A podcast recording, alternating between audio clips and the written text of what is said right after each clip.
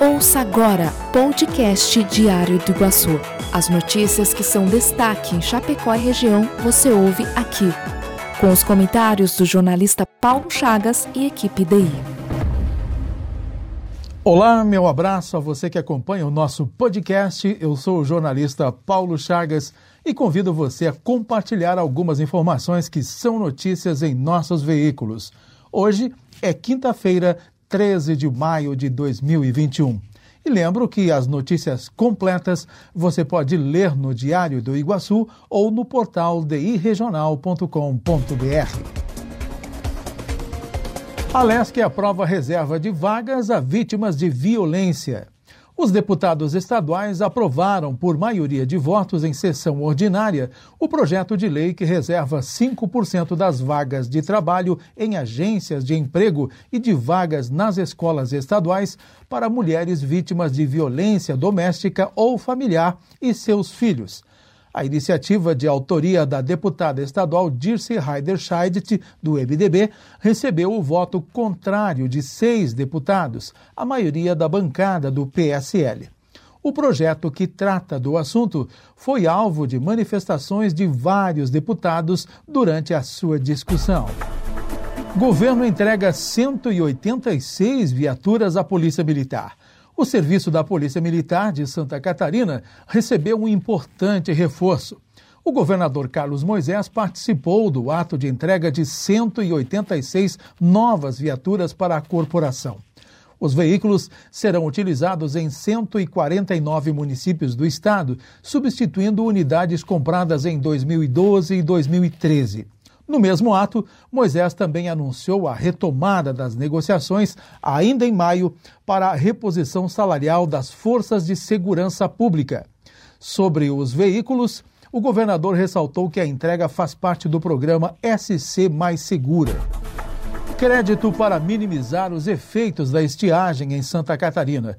Em razão da estiagem que voltou a preocupar os produtores rurais catarinenses, o secretário da Agricultura, Altair Silva, anunciou o plano de governo estadual de investir 1,7 bilhão até 2022 para ampliação da infraestrutura hídrica e da preservação de mananciais reforçou que o objetivo é preparar melhor os produtores para enfrentar períodos de estiagem.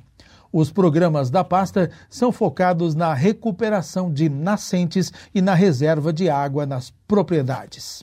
O governo oferece financiamentos com juros zero, além de outras linhas com subvenção dos juros, o que dá ao produtor a oportunidade de fazer investimentos permanentes para reduzir os impactos da estiagem. Sobre a questão do abastecimento de água, a Casan abre licitação para a perfuração de poços profundos em Chapecó.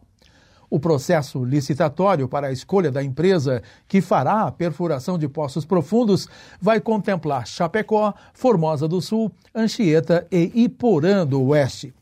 O gerente da Casan de Chapecó, Bruno Eleotério Comunello, explica que neste edital, além da perfuração do poço e caso o ponto perfurado tenha vazão suficiente para a captação, a empresa vencedora terá de fazer a instalação de toda a tubulação, bombas, parte elétrica e ainda entregar o poço pronto para a Casan. O prazo para as empresas interessadas apresentarem as propostas vai até o dia 2 de junho.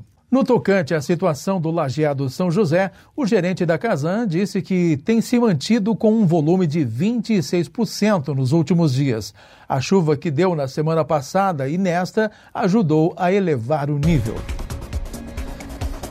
Testes positivos de Covid-19 caem 11,5% em Chapecó segundo informações repassadas nesta quarta-feira pelo diretor técnico da Secretaria de Saúde de Chapecó, João Lenz, em reunião do Comitê Municipal de Enfrentamento à Covid.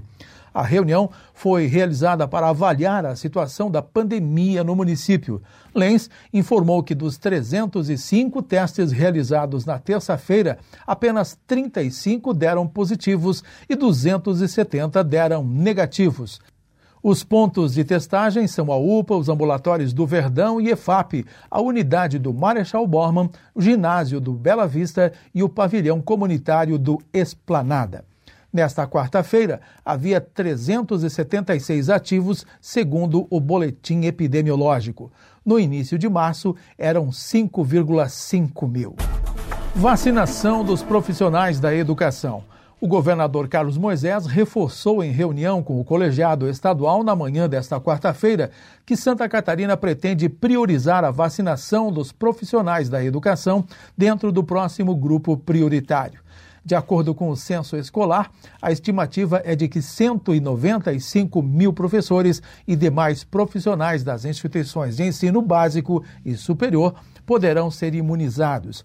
O secretário de Estado da Educação, Luiz Fernando Vampiro, falou a respeito deste assunto. Perfeito. A vacinação, nós fizemos um trabalho junto com a Secretaria de Estado da Saúde, Secretaria de Estado da Educação, Ondime FECAM, no sentido de uh, os municípios uh, muito fortes, nesse sentido de compilar os dados da educação, das unidades escolares, para que nós possamos entregar ao Estado de Santa Catarina, que faça, obviamente, uh, dentro do grupo prioritário, um escalonamento de vacinação para a educação, começando da educação infantil, passando pela educação especial e indo até os níveis superiores. É super importante, é fundamental, desde o dia 18 de fevereiro, nós estamos em aula na rede é, somos percursores no país é, desde o dia 18 de fevereiro em aulas presenciais, por isso que os professores, educadores merecem ser nosso respeito e responsabilidade em priorizar no grupo 4. E no esporte, a cobertura completa de como foi o jogo de volta entre a Chapecoense e o Figueirense pelas quartas de final do Campeonato Catarinense de 2021. E também os bastidores deste jogo na coluna de Ivan Carlos. Confira todas estas e outras informações na edição impressa do Diário do Iguaçu desta quinta-feira e também no portal diregional.com.br. O nosso podcast de hoje encerra aqui. Tenha um ótimo dia e até a próxima edição.